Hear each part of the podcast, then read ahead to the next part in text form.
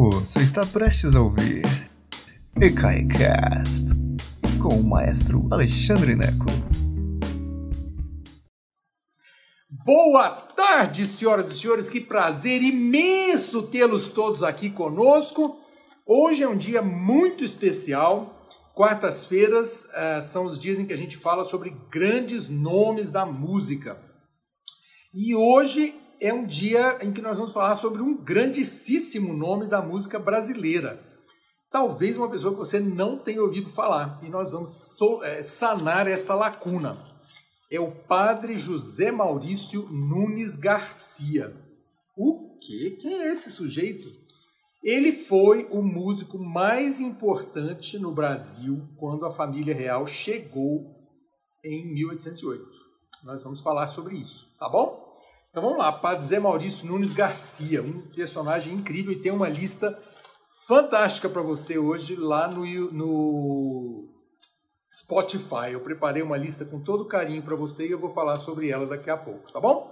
Lembrando que esse canal é gratuito, meu nome é Alexandre Neco, eu sou o maestro Alexandre Neco de Brasília, onde nós temos o Centro Cultural chamado Espaço Cultural Alexandre Neco, ECAI, que está fechado desde 13 de março e nós viemos para a internet para mantermos o Espaço Cultural Alexandre Neco vivo.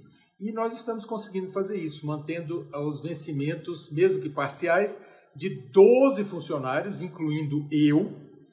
E então é, é fantástico. Se você pode contribuir com qualquer quantia, R$ reais, R$ reais, R$ real, vai em ecai.com.br e lá tem todas as maneiras de você contribuir: dinheiro, cheque, cartão, boleto, tá bom? E eu agradeço de coração mais uma vez a todo mundo que tem contribuído, porque é fantástico poder manter um canal desse gratuito e poder manter os vencimentos de todas essas pessoas. É muito difícil, eu sei que está difícil para todo mundo, mas assim, se você acha que esse trabalho vale a pena manter, é muito legal poder ter a sua ajuda, tá bom? Muito obrigado. Então vamos lá, sem mais delongas, José Maurício Nunes Garcia mestre de capela de Dom João VI, enquanto a família real esteve no Brasil. Vamos dizer alguma coisa rápida primeiro. É, Zé Maurício Nunes Garcia, por ser um músico brasileiro, cai naquela categoria em que nós não temos tantos estudos científicos sobre ele quanto se deveria, quanto deveríamos. Nós brasileiros gostamos mais de estudar Haydn e Mozart do que de estudar os nossos brasileiros. Isso está sendo lentamente mudado, eu espero que essa tradição comece a mudar realmente no Brasil, porque é, só nós brasileiros conseguimos dar valor aos brasileiros da maneira como deve ser. E só nós brasileiros entendemos o que é o Brasil, não é verdade? Para podermos contar essa história com as nossas cores e não assim. É, por exemplo, as gravações que eu, que eu achei no Spotify, muitas delas de coros e orquestras estrangeiros. É uma pena isso acontecer. Mas, é, então, o, o, eu, por que eu estou falando tudo isso? Hoje, eu estou mais interessado em trazer uma introdução ao padre José Mário Nunes Garcia, para quem nunca ouviu falar dele, do que discutir detalhes da vida e detalhes é, estilísticos e tal. Eu quero trazer esse personagem tão importante para ao conhecimento de uma plateia que provavelmente não tenha esse conhecimento. Por causa disso, eu vou contar mais historinha do que analisar estilisticamente a obra dele, tá bom? Então, se você veio aqui em busca de conhecimentos profundos, é, não é nesse vídeo que você vai encontrar. Mas, se você veio atrás de entender quem foi Zé Maurício Nunes Garcia, você vai sair daqui entendendo daqui a uns 10, 15, 20 minutos, tá bom? Então vamos lá, para começar. É... O que existe, muito do que existe da época do Zé Maurício Nunes Garcia, ele nasceu em 1767 e morreu em 1830. Então ele é contemporâneo de Beethoven. Ele nasceu três anos antes de Beethoven e morreu três anos depois de Beethoven. Então só para a gente colocar no tempo, ok? Enquanto Beethoven estava lá escrevendo a nona sinfonia dele, Zé Maurício Nunes Garcia estava aqui no Brasil escrevendo as obras dele. Ok? Então, essa é a primeira coisa. Do que existe sobre José Maurício Nunes Garcia, muito foi escrito por um sujeito chamado Manuel Araújo de Porto Alegre, que era contemporâneo dele. A gente tem que levar tudo que o Porto Alegre, como a gente fala, falou, escreveu com alguma desconfiança, porque o Porto Alegre achava o Zé Maurício Nunes Garcia o máximo. Então é meio complexo. É muito o que eu já falei sobre Carmen Miranda, por exemplo, muito do que foi escrito sobre ela, tirando, claro, a, a excelente biografia que o Rui Castro escreveu, chamada Carmen. A biografia do Rui Castro é maravilhosa. Mas tirando isso, as coisas contemporâneas de Carmen Miranda são meio. A gente tem que desconfiar um pouco. Mesma coisa com essas do Manuel Araújo de Porto Alegre, que fala que o Zé Maurício Nunes Garcia foi o maior compositor de todos os tempos, pipipi, popó, e isso é meio exagerado. Ok? Então, a primeira coisa. Segunda coisa, também uh, o outro historiador é o Visconde de Toné, escreve Taunay. Eu nem sei se pronuncia Toné, mas eu acho que sim, porque o nome dele é meio afrancesado. E ele foi um historiador brasileiro uh, que morreu no princípio do século XX e tem mais ou menos as mesmas características do Porto Alegre. Ele fala muito exageradamente nacionalista sobre o Zé Maurício Nunes Garcia e não é o caso. O Zé Maurício Nunes Garcia não era um compositor nacionalista. O Zé Maurício Nunes Garcia é muito mais parecido com Carlos Gomes no sentido de que ele queria imitar a obra europeia. Isso não é, isso não há, não há desabono nenhum nisso. A gente não está aqui para criticar a obra de ninguém. Mas assim, o Zé Maurício Nunes Garcia, ele queria fazer obras que soassem europeias, como Carlos Gomes, que escreveu o, o, o Guarani, é uma ópera italiana, em italiano, que estreou no Scala de Milão, fez sucesso na Itália, etc, etc. Então, a obra do, do Zé Maurício Nunes Garcia não soa brasileira há discussões de querendo achar um ritmo aqui e ali, mas não soa. Você vai ouvir a lista do Spotify e vai decidir por você mesmo, você mesma, se eu estou falando a verdade, se você concorda ou discorda com essa afirmação. Tá bom? Então, é, eu queria, antes de, de, começar a aula, eu queria falar essas pequenas coisas, porque muito, há muita discussão ainda, há muito que se descobrir sobre o Zé Maurício Nunes Garcia. E eu espero que você é, embarque nessa, nessas descobertas, ouvindo a música dele, que é o mais importante, tá bom? Então vamos lá. Primeiro, é, Padre José Maurício Nunes Garcia. Ele era um padre, é muito curioso, porque ele nasceu em 1767, então, assim, numa época, ele nasceu no Rio de Janeiro, numa época que o Rio de Janeiro era uma currutela, era uma cidadezinha desse tamanhozinho assim, não tinha ninguém lá, imagina.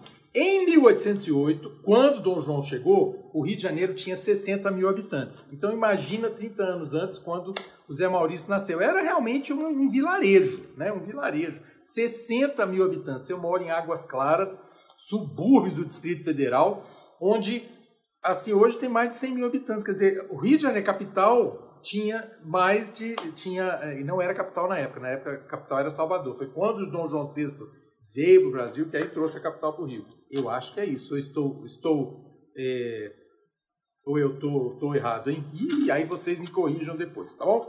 Mas olha só, o que é curioso da história de que o, o Zé Maurício virou padre, ele logo cedo queria ser músico. E ser padre era um jeito de se aproximar da música. E foi isso que aconteceu com ele. Ele, inclusive, teve cinco filhos, gente. Olha só, o padre safado! Teve cinco filhos, o filho mais velho dele chamar, é, José Maurício Nunes Garcia Júnior. Eita, fé, esse padre, vou te contar. Teve cinco filhos com a mesma mulher, tinha uma mulher, tinha tudo. Então, assim, outros tempos, né? Era proibido. O celibato era, era forçado, claro. Mas a gente, né? Ele que tá certo, né? Deixa ele para lá. Então, olha só. O que, que eu ia falar? Sim, ele virou padre. Olha que interessante. Ele não tinha posses. Para virar padre na época, a Igreja Católica sabia o que fazia. Precisava ter um, um imóvel. Aí alguém deu um imóvel para ele, deu uma casinha para ele, que aí ele, ah, tá aqui meu imóvel. Aí ele mostrou que tinha imóvel e tal. Também não podia ser preto, padre não podia ser preto. E o José Maurício Nunes Garcia acontecia esse pequeno detalhe: ele era negro. E aí os historiadores, claro, claro vão querer embranquecê-lo, como embranqueceram o Carlos Gomes, não vão chamar ele de mulato, como chamar o Carlos Gomes de mulato. Mas se você prestar atenção, por exemplo, na lista que eu preparei no Spotify, ele está lá como é, o, o Hacken dele está lá numa, numa, numa, numa coletânea de compo Black Composers, compositores negros. Então esse negócio de mulato é coisa de brasileiro. Então, assim, Zé Maurício Nunes Garcia, como Carlos Gomes, era negro, ok? E orgulho, maravilha. Eu acho que eu tenho sangue negro em algum lugar aí. Se não tem, que pena. Eu gostaria de ter. Mas olha só.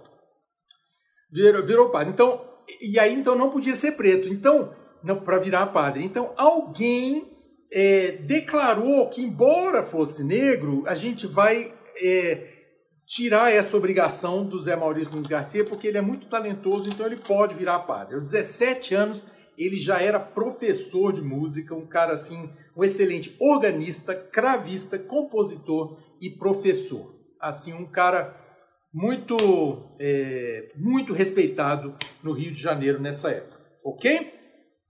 Terceiro, Aí então tá lá o padre Zé Maurício fazendo as coisas dele lá na colônia, no Rio de Janeiro, né? Que o Brasil era colônia nessa época, colônia de quem? De Portugal. Então tinha que. Mas tinha lá o vice-rei, ou sei lá o que, é, o que é que acontecia no Rio de Janeiro. Ele prestava é, é, serviços ao, aos, aos mandatários no Rio de Janeiro. Então ele, ele fazia música para as missas de, do pessoal que mandava no Rio de Janeiro você tem que entender que a música da igreja dessa época, ela tinha que ser toda feita ao vivo, não ia botar o disco lá.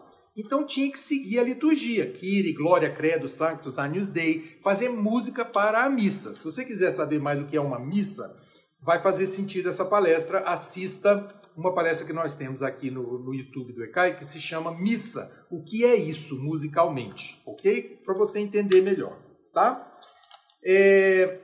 Então tá bom, estava aqui no Rio de Janeiro, tudo feliz e tal, quando em 1808, o que foi que aconteceu? E eu preciso fazer um grande parênteses aqui, porque nós brasileiros não... É, a gente até sabe que a família real veio para o Brasil em 1808, mas essa, esse fato mudou a história do Brasil completamente. E é fundamental que você compreenda isso para entender o, o o poder do Zé Maurício Nunes Garcia aqui no Brasil, ok? O que, que aconteceu? Napoleão, vamos voltar um pouquinho a história, dois minutos de, de reflexão aqui, de parênteses, ok? Napoleão resolveu que a França era pequena e ele queria expandir a França, né? Aí entra em guerra lá, tenta invadir o povo todo lá e tal, essa coisa toda. Tinha uma guerra entre a França e a Inglaterra. Geograficamente, Portugal está ensanduichado ali. Portugal, Portugal é na, assim virado para o Atlântico, né? Tá lá, oi, e Portugal olha assim para cima e diz, oi Inglaterra, né? Então Portugal não podia entrar em ficar ensanduichado entre essa guerra, era a pior coisa que acontecia. E Napoleão decretou o bloqueio continental, falou assim: ninguém vai comprar da Inglaterra. E Portugal falou: ah, ok, então tá, seu Napoleão, não vou comprar não. Só que a Inglaterra tinha a maior armada, a maior é, marinha do mundo. E falou assim: Portugal vai comprar sim aqui os nossos canhões. E aí Portugal disse uma coisa para um lado, disse outra coisa para o outro lado, ficou nesse meio desse negócio. Eis que Napoleão manda o irmão dele invadir Portugal. Os portugueses fizeram o que eles puderam, né? A família real olhou assim e falou assim: e vem o irmão do Napoleão, entrou todo mundo nos navios e veio para o Brasil. Quando eu falo todo mundo, é todo mundo, gente. Se você não leu 1808, 1808 do Laurentino Gomes, é um livro divertidíssimo, maravilhoso, que explica e maravilhosamente essa história cerca de 15 mil, atenção, 15 mil lisboetas entraram nas caravelas e vieram para o Brasil. A família real, a corte portuguesa toda e todo mundo que tinha algum dinheiro em Lisboa veio para o Brasil. Levaram alguns meses para chegar aqui. Detalhe, eles trouxeram tudo com eles. O tesouro português, todo o ouro que eles acharam, tudo que tinha, a biblioteca real portuguesa veio tudo tudo nos navios, chegaram aqui no Rio de Janeiro. Não, primeiro eles pararam em Salvador. Salvador falou: "Ei, fica aqui". O Dom João VI falou assim: "Bonito, legal, mas quente demais. Vamos lá para o sul". E aí chegou no Rio de Janeiro aquele mundo de gente, milhares de portugueses cheios de piolho que chegaram, piolho, escorbuto, já pensou meses no mar, os navios todos entupidos, aquela nojeira, sem tomar banho direito. rasparam as cabeças, puseram as perucas. Mas resumindo, para piorar, chegaram no Rio de Janeiro, não tinha onde ficar. puseram todo mundo que tinha, de, tinha dinheiro no, no Rio de Janeiro, todo mundo na rua. Eles chegavam com, as, com uma, tinta assim, uma, uma, um pincelzão e botavam assim, PR, Príncipe Regente, que era o Dom João VI. Por que, que era o príncipe regente? Porque Dona Maria I, mãe dele, a rainha de Portugal, estava meio lelé. Então quem mandava era o Dom João VI. Veio a rainha Maria I, veio Dom João VI, veio os príncipes, as princesas, veio todo mundo, veio todo mundo, gente, todo mundo. Puseram todos os ricos, tudo para fora das casas. Imagina a confusão que não foi a chegada dessa corte. A corte chegou em 1808 e ficou até 21, ficou 13 anos no Brasil. Quando eu falo que a corte veio, veio tudo mesmo. A, o, o, o, a, a, a coroa portuguesa se mudou para o Brasil. Só que músico, meus amigos, minhas amigas, músico não vale nada. Pergunta para o Mozart, que morreu pobre. Mozart estava na folha de pagamento do, do palácio lá austríaco, junto dos, uh, dos cozinheiros. Entende? Os cozinheiros, na verdade, são muito mais importantes, porque eu prefiro comer do que ouvir música, né? Não, olha só que interessante. Mas resumindo, os músicos ficaram para trás. Então, o Dom João VI, tinha, vieram alguns músicos, ok? Mas assim, o, assim não, não dá para trazer orquestras e tal, eles tinham que trazer o povo com grana, ok? É, e aí chegaram no Rio de Janeiro e o Dom João VI precisava de um mestre de capela. O que é mestre de capela? É o músico mais importante da corte. É o sujeito que diz assim: a música que vai tocar na corte é essa. Eu vou escrever, ou eu vou arranjar, ou eu vou arrumar um jeito de tocar. Quem foi declarado é, mestre, de capela, mestre da Capela Real? José Maurício Nunes Garcia. Esse era o papel que Salieri tinha na corte de José I da Áustria. Ok? Então, assim, imagina, é o topo. Esse é o papel que João Batista Lully teve na corte de, de Luís XIV. Então, assim, são os músicos mais. É, import, é o músico mais importante da coroa portuguesa. E, e, claro, isso deu confusão. Imagina, um brasileiro negro como mestre da Capela Real, só que o Dom João VI gostava do rapaz, gostava do Zé Maurício Nunes Garcia, porque ele escrevia muito bem. Era um exímio organista, um exímio cravista. Então, e, e, o Dom João VI, essa é outra das figuras é, emblemáticas e complexas na história do Brasil. É, eu sou fã de Dom João VI, então eu já vou abrir o jogo aqui. Eu acho que houve uma, uma injustiça muito grande com o Dom João VI. É, a imagem que se faz dele é muito negativa. Tem aquele filme da Carla Camurati com ele, que é o Marco Nanini, que, que interpreta o Dom João VI botando umas coxinhas de frango na bolsa, no bolso, assim que ele comia as coxinhas de frango. Mas o que ocorre é que Dom João VI, por causa da confusão toda que aconteceu com Napoleão, ele se tornou, uh, depois de Dom Pedro II, o Dom João VI foi o monarca mais importante do Brasil. O coitado Dom Pedro I foi aquela confusão. Declarou a independência porque tinha que declarar, foi um reino confusíssimo. O Dom Pedro II, sim, 50 anos de reino, maravilhoso. O Dom João VI, por falta de opção, forjou a, a nacionalidade brasileira a partir de 1808, sem querer. Mas ele teve que abrir a imprensa nacional, ele teve que abrir os portos às nações amigas, que no caso era só a Inglaterra, mas tudo bem. É, ele fu, uh, abriu o Jardim Botânico, trouxe a missão francesa artística ao Brasil, ele construiu teatros, ele foi um sujeito que, por falta de opção, resolveu fazer do Rio de Janeiro a casa da coroa portuguesa. Ele não tinha opção, ele não podia voltar para Portugal. Então, esses 13 anos em que a coroa portuguesa ficou no Brasil foram muito importantes. E a produção do José Maurício Nunes Garcia nessa época da corte é muito importante. Foram muitas missas escritas completas, com orquestra completa, porque aos poucos Dom João VI foi mandando trazer músico, foi mandando trazer gente que é, supria as necessidades cariocas é, da corte. Então, assim, a música é muito bonita. E eu separei para você lá é, uma, uma, uma seleção muito interessante de missas, ok? Então, olha só. primeiro isso, a vinda da família real. Segundo, é, o, o Zé Maurício Nunes Garcia foi então transformado em mestre da Capela Real. Como ele não era nobre, o Dom João VI deu para ele uma medalha da Ordem do Cristo, que era é, uma medalha, se você vira o desenho, uma pintura que existe do Padre Zé Maurício, que eu usei para a capa dessa palestra, ele tem uma medalhinha, aquela medalhinha é a comenda como cavaleiro da Ordem do Cristo, que tinha uma, uma função nobilizadora, meio que transformava ele num nobre. Não era exatamente isso, mas era um jeito de, de, de poder transpor essa, essa questão de que ele não era nobre. Né? Então estava ali, ganhou a comenda da Ordem do Cavaleiro do Cristo. E muito português famoso ganhou essa comenda. Depois você olha lá, bota lá na Wikipédia Ordem do Cristo e você vai ver quantos portugueses importantes receberam essa comenda. E o, o, o Zé Maurício era brasileiro, né? Depois, algumas coisas interessantes que aconteceram.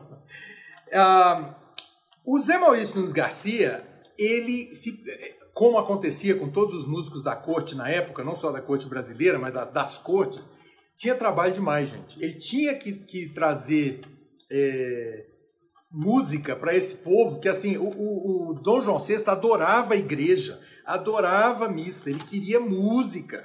Então ele compunha sem parar mais de 200 obras catalogadas que sobrevivem do Zé Maurício Nunes Garcia. Fora uma ópera inteira, As Gêmeas, parece Le Gemele, eu acho que é isso, gente. Que pegou fogo junto do Teatro São Pedro, que eh, São João, eu acho, Teatro São João, se não me engano, que pegou fogo em 1825. Dom João VI mandou construir esse teatro e ele pegou fogo depois. Que droga! E partituras importantíssimas, incluindo a ópera do uma das óperas do do padre. Que coisa triste, né? Mas então, quando ele estava ele estava assim esgotado, o Zé Maurício Nunes Garcia, e o Dom João VI sacou isso. Falou assim, gente, esse sujeito não vai sobreviver muito tempo. Sobreviveu, mas ele estava morto, de cansaço. Aí o Dom João VI mandou trazer um sujeito que é o Marcos Portugal, que foi músico real lá em Lisboa. É um músico muito importante, o Marcos Portugal. Ele veio, e aí é que entra a história. Logo no começo da palestra eu falei sobre os historiadores, o Manuel Araújo de Porto Alegre e o Visconde de Toné.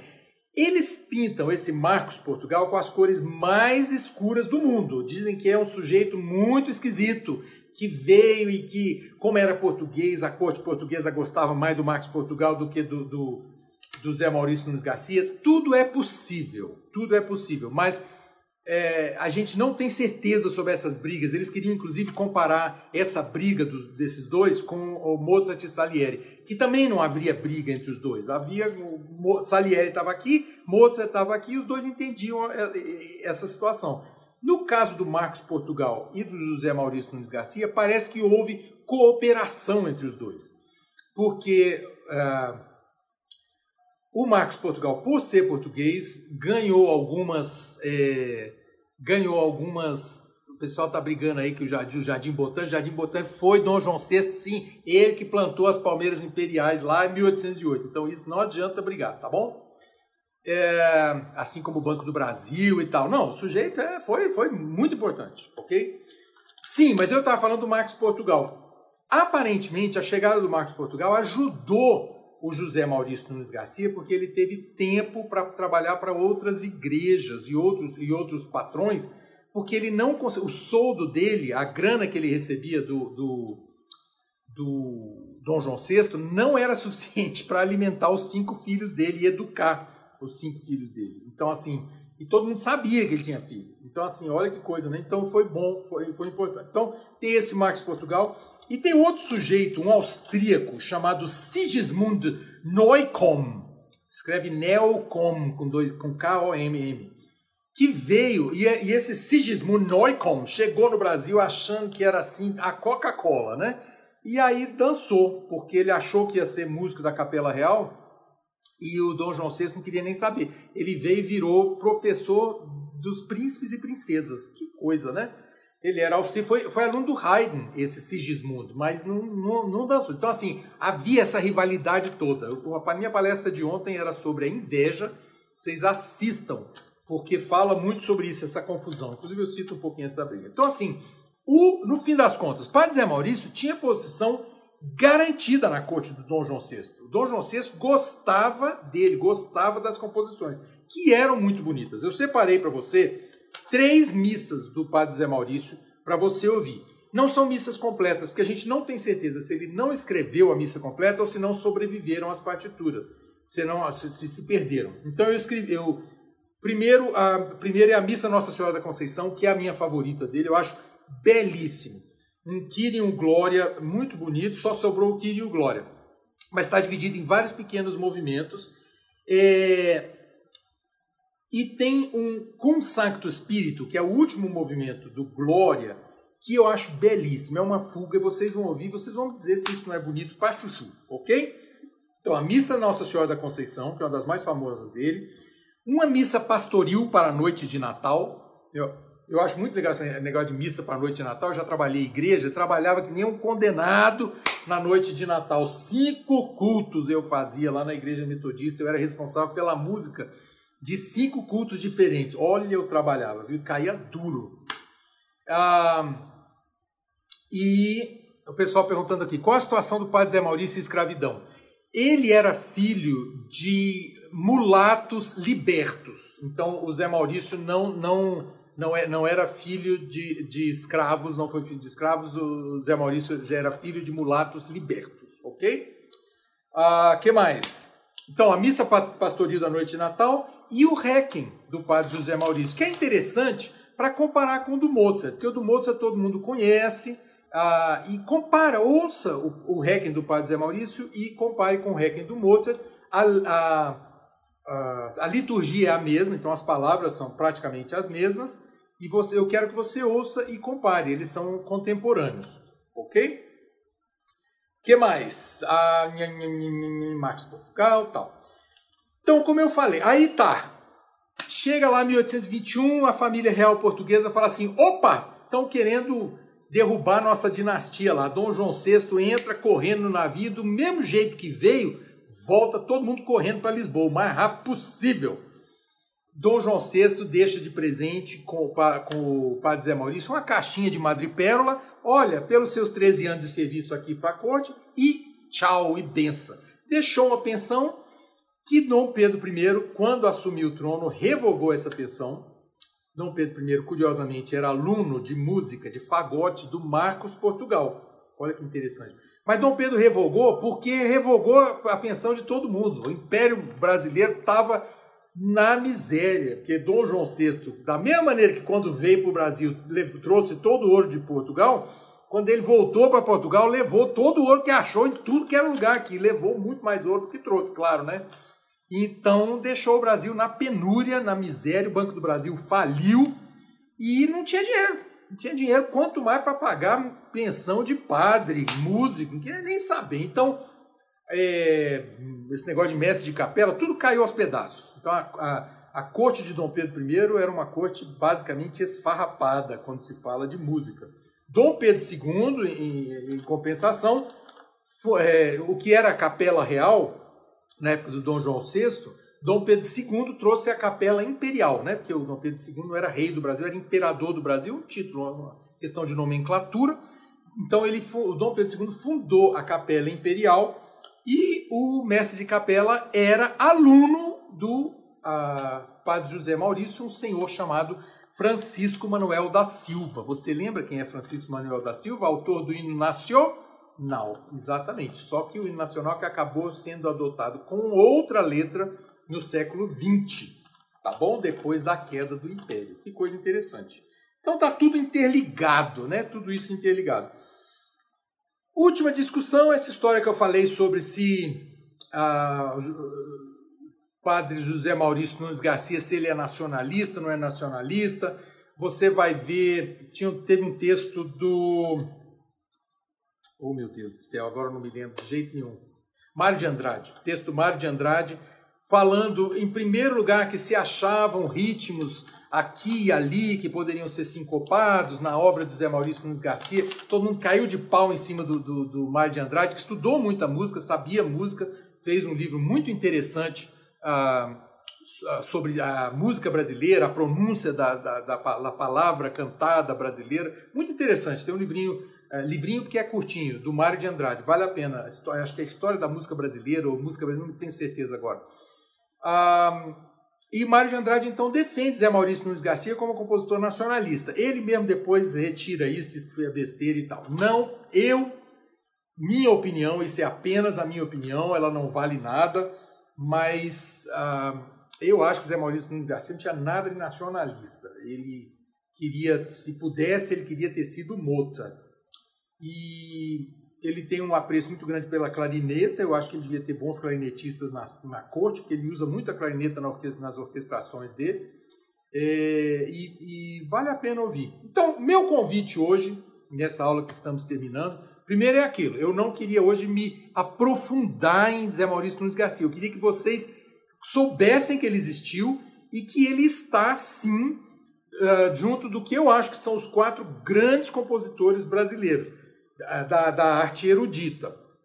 O Zé Maurício Nunes Garcia, o Carlos Gomes, o Alberto Nepomuceno e o Heitor Villa-Lobos. Nós já temos vídeos sobre esses quatro aqui no canal. Eu queria que você fosse assistir os quatro. São quatro compositores diferentes, não dá para você comparar. Você não pode dizer, ah, eu prefiro. Você pode até preferir, claro, eu gosto mais desse ou daquele e tal, essa coisa toda. Mas são quatro compositores de quatro épocas diferentes, de quatro tradições diferentes, e você não pode dizer, ah, fulano é melhor que. Não, não pode, tá bom? Não, isso é, é injusto historicamente.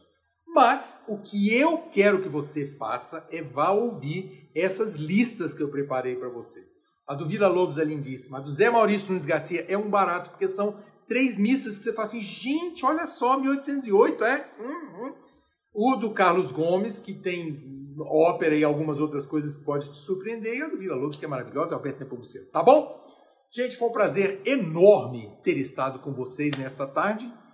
Um, e é um prazer enorme ter, ter gente assistindo a gente aqui no canal do ECAI, tá bom? Essas aulas são sempre ao vivo durante a semana, às 16 horas no, no Facebook, 16 horas ao vivo no Facebook, e depois elas sobem uh, para o YouTube, tá bom? Sempre o canal do ECAI. Gente, um beijo enorme para vocês e até breve. Sexta-feira eu vou falar sobre. O que eu vou falar na sexta-feira? Ah, a Sinfonia Patética do Tchaikovsky. Um beijo enorme para vocês, tá bom? Beijão e boa noite.